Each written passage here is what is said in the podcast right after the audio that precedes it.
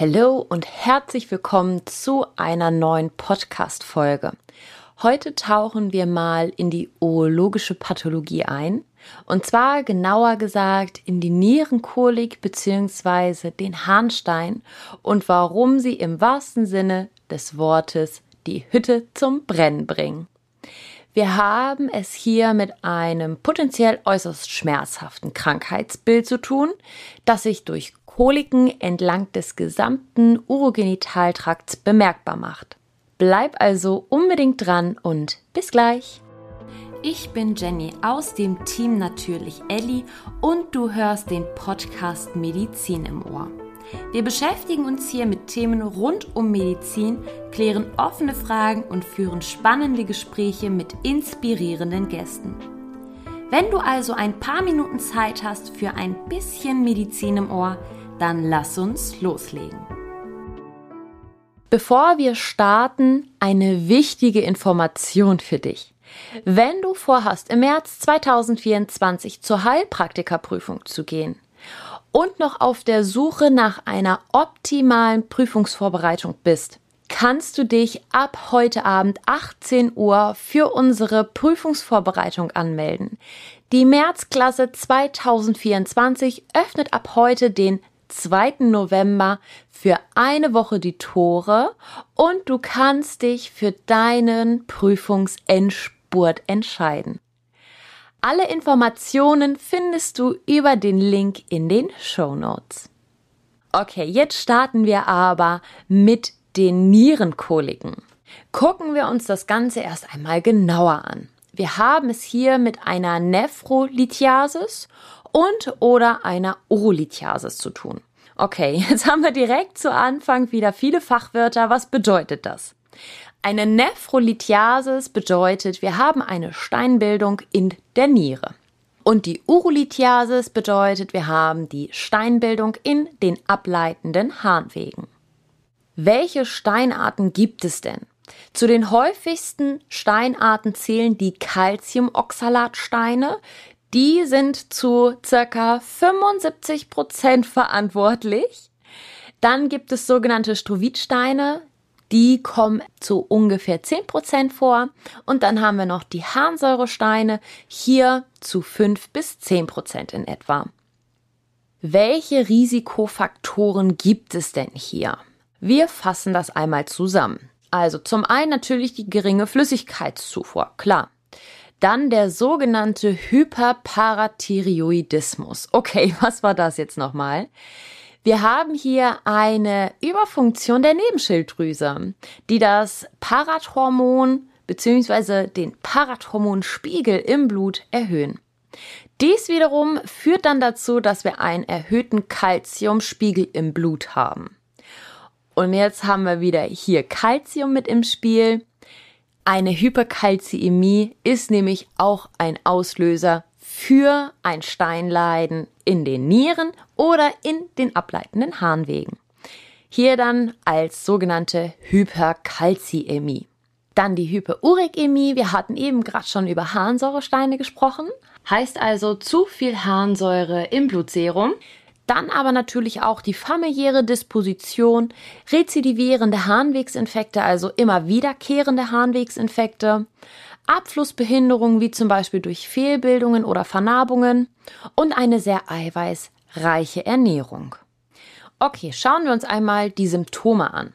Häufig sind die asymptomatisch, zumindest so lange, bis der Stein noch nicht ins Rollen geraten ist, sozusagen, sodass es zu einer Verlegung der Harnwege kommt. Wenn wir jetzt tatsächlich einen Stein ins Rollen gebracht haben, sozusagen, also wenn wir einen Steinabgang haben, entstehen kolikartige, stärkste Schmerzen. Zunächst in der Nierengegend dann aber auch ausstrahlend bis in die Leisten, bei Männern sogar bis ins Skrotum, bei Frauen dann bis in die großen Labien, also in die Schamlippen. Zudem besteht eine starke Unruhe, also der Patient läuft wirklich die ganze Zeit hektisch hin und her, um diese Schmerzen überhaupt nur annähernd ertragen zu können. Durch diese Schmerzen entsteht dann auch Übelkeit und Erbrechen, es kann zur Oligurie kommen, also zu einer Unterschreitung der physiologisch üblichen Urinmenge. bei der Verlegung der Harnwege. Dann kann sich auch noch ein sogenannter Subilius entwickeln. Ähm, hier haben wir einen noch nicht vollständig ausgebildeten Verschluss des Darms, also im Grunde genommen eine Vorstufe eines Ilius, also eines Darmverschlusses. So, merke dir einmal hier den Merksatz. Der Stein wandert, der Schmerz wandert und der Patient wandert auch. Welche Komplikationen können entstehen? Zum einen bakterielle Infektionen und die sogar bis hin zur sogenannten Urosepsis.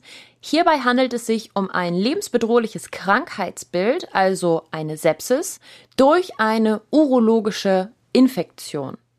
Zudem kann sich aber auch ein chronisches Steinleiden entwickeln mit einer Schrumpfniere, hydronephrotischer Schockniere oder gar einer Niereninsuffizienz. Wie sieht denn die Diagnostik aus? Zum einen der Urinstatus. Wir haben hier eine Mikro- und Makrohämaturie, also die unsichtbare und sichtbare Ausscheidung von Blut im Urin. Makroskopisch bedeutet hier, man kann das Blut im Urin mit bloßem Auge sehen und bei der Mikrohämaturie ist es eben nicht mit bloßem Auge zu erkennen. Zudem kann sich eine Bakteriurie entwickeln oder zum Beispiel auch eine Leukozyturie. Im Labor können je nach Ursache verschiedene Parameter nachgewiesen werden. Zum Beispiel eine Erhöhung von Calcium und Parathormon bei dem sogenannten Hyperparathyroidismus. Das hatten wir ja eben schon einmal ganz kurz angerissen. Dann aber auch zum Beispiel Harnsäure bei einer Hyperurikämie. Und wegweisend kann hier auch eine Sonographie sein. Zur Therapie ganz zuallererst ein wandernder Stein der Symptome macht, ist ein Notfall. Bedeutet, der Patient sollte sofort zum Arzt. Weitere Empfehlungen sind ähm, reichlich Flüssigkeit, ähm, beispielsweise auch Spasmolytika, also krampflösende Medikamente, auch hier gerne in Kombination mit Analgetika. Schmerzmittel sind Analgetika, hier beispielsweise Metamizol, das ist ein Medikament, was zum einen schmerzlösend, aber auch krampflösend wirkt. Dann die operative Steinentfernung oder gegebenenfalls eine nicht-invasive Therapie und zwar die extrakorporale Stoßwellen-Lithotripsie. Hier wird dann durch Stoßwellen der Stein zerstört. Wie sieht denn die Prophylaxe aus? Zuallererst natürlich wieder auf eine ausreichende Trinkmenge achten. Bewegung, gegebenenfalls die Reduktion von übermäßig vorhandenem Gewicht, dann eine eiweißbilanzierte, salzarme und kaliumreiche Ernährung. Aber zudem sollte die Ernährung auch purinarm sein, vor allem hier bei Harnsteinen.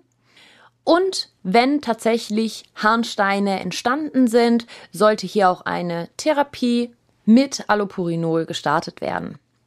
Okay, wir sind am Ende unserer Folge angekommen. Ich hoffe, sie hat dir gefallen und du hast hier das ein oder andere vielleicht noch mitgenommen. Weitere spannende Podcast-Folgen und Blogartikel aus dem Bereich Urologie verlinke ich dir natürlich wie immer in den Show Notes. Ich wünsche dir noch einen wunderschönen Tag und bis bald!